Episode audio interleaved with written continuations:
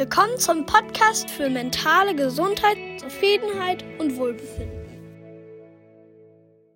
Vor einiger Zeit habe ich ein Video gemacht über das Thema Autofahren ohne drüber nachzudenken.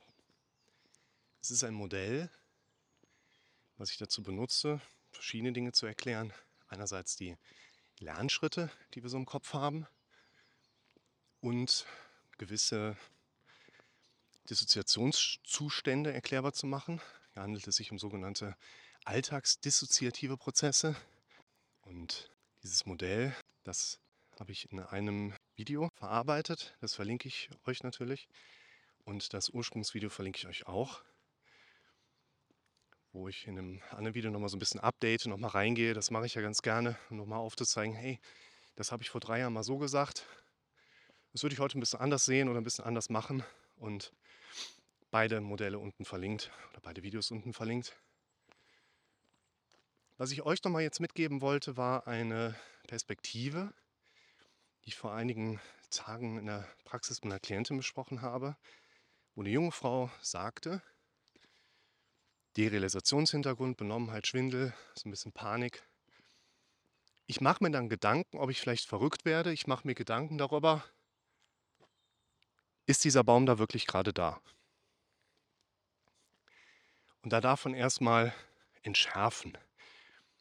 Modelle erklären, Lernstrukturen, Verarbeitungsprozesse des Gehirns aufzeigen und sagen, hey, das, was du da erlebst, alles ganz normal. Ich helfe dir dabei, das richtig einzuordnen. Ich helfe dir dabei, dass du dich davon distanzieren kannst. Und dafür können wir extrem gut dieses Modell nutzen, die vier Lernschritte, die unser Kopf immer durchlaufen möchte. Das Ursprungsmodell baut eben mit darauf auf, Autofahren ohne darüber nachzudenken. Ich erkläre es euch mal kurz. Unser Kopf durchläuft im Prinzip immer vier Lernschritte, ungefähr, die eine Dynamik innehaben. Die kann je nach Hintergrund unterschiedlich sein. Schneller, langsamer, mit Sprüngen, mit Ausbildung von Plateauphasen. Man interpretiert bei diesen Lernstrukturen oder Lernschritten eigentlich immer einen zentralen Inhalt oder ein zentrales Thema mit dazu, nämlich dass unser Gehirn sehr lernbegierig ist, Dinge in den Automatismus zu überführen, weil Dinge, die du automatisch machst, dafür braucht dein Gehirn kaum mehr Energie aufzuwenden. Das heißt, wenn du irgendwann etwas oft genug gemacht hast, dann bist du so gut da drin, dass du nur noch wenig Energie verbrauchst. Und unser Gehirn, evolutionsbiologisch ein paar tausend Jahre hinterher, ist ja immer noch auf dem Standardweg, möglichst keine Energie verschwinden, möglichst keine unnötige Energie verbrauchen. Übrigens auch hier, so kannst du dich selbst motivieren. Das ist ein Video, habe ich schon ein paar Monaten hier gemacht. Da geht es ja auch genau um diese Fragestellung, warum komme ich nicht in Bewegung? Warum fällt es mir so schwer, voranzukommen? Naja, weil dein Gehirn auf große Ziele oder große Schmerzen reagiert. Und hast du großen Ziele, hast du keine Schmerzen, die dein Gehirn befürchtet, warum solltest du deine Energie aufwenden? Und einer der in Anführungszeichen Fehler ist, dass wir quasi darauf warten, dass unser Gehirn uns die Energie gibt, in Bewegung zu kommen, statt dass wir uns antreiben. Schaut euch das mal an, ich verlinke es euch auch unten. Selbstmotivation. Man kann hier übrigens auch gut daraus herleiten, wenn du etwas kannst, aber weder willst noch musst, dann wirst du es nicht machen. Wenn du etwas kannst, aber weder willst noch musst, wirst du es nicht machen wenn du etwas willst oder musst, aber nicht kannst, wirst du eine Sache als schwierig erleben. Und schwierig heißt vor allen Dingen, uns fehlt noch Kompetenz. Und wir missverstehen das häufig mit Depressionsmustern, Angststörungsmustern. Dabei geht es nur darum, dass mir was fehlt, was ich noch brauche, nämlich Kompetenz. Und diese vier Lernschritte dienen dazu, dass wir Energie sparen können. Die lauten, mache es ja auch mal am Beispiel des Autofahrens. Als Kind wusstest du noch gar nicht, dass du gar kein Auto fahren kannst. Also unbewusste Inkompetenz. Dann setze dich rein. Hier im Land wird gesagt, fahr los, weiß ja, wie es geht. Aber in der Regel bist du da in der bewussten Inkompetenz. Du kriegst mit, dass du es nicht kannst. Nächster Schritt, du lernst, lernst, lernst. Bist in der bewussten Kompetenz. Du weißt genau, wann solltest du schalten, aber machst es noch nicht. Lieber nach der Kurve. Und dann kommt irgendwann die vierte Ebene, auf die unser Gehirn immer hin möchte, nämlich die Ebene der unbewussten Kompetenz.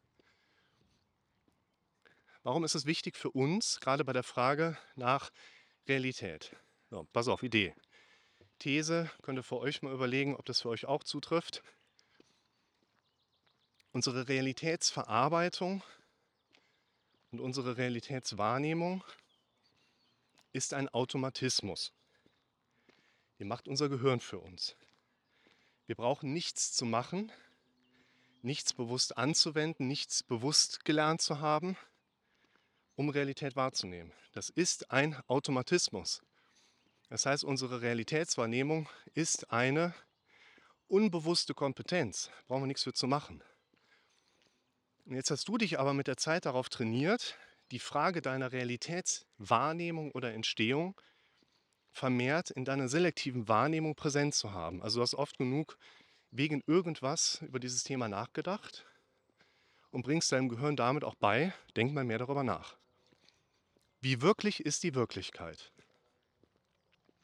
Und wenn du von deinem Gehirn die Frage bekommst, ist diese Wiese da eigentlich wirklich da? Sind diese Blumen, die nach meiner freien Interpretation Schlüsselblumen sind? Schreibt mal in die Kommentare. Ich glaube, aber ich weiß nicht und ich will ja nicht raten. Ist diese Wiese wirklich da? In dem Moment bewege ich mich in den Rahmen der bewussten Kompetenz und damit störe ich meine Realitätswahrnehmung. Je häufiger du, warum auch immer antrainiert, in deinem Kopf die Frage nach Realität hast, desto eher wirst du Probleme bei der Realitätswahrnehmung feststellen.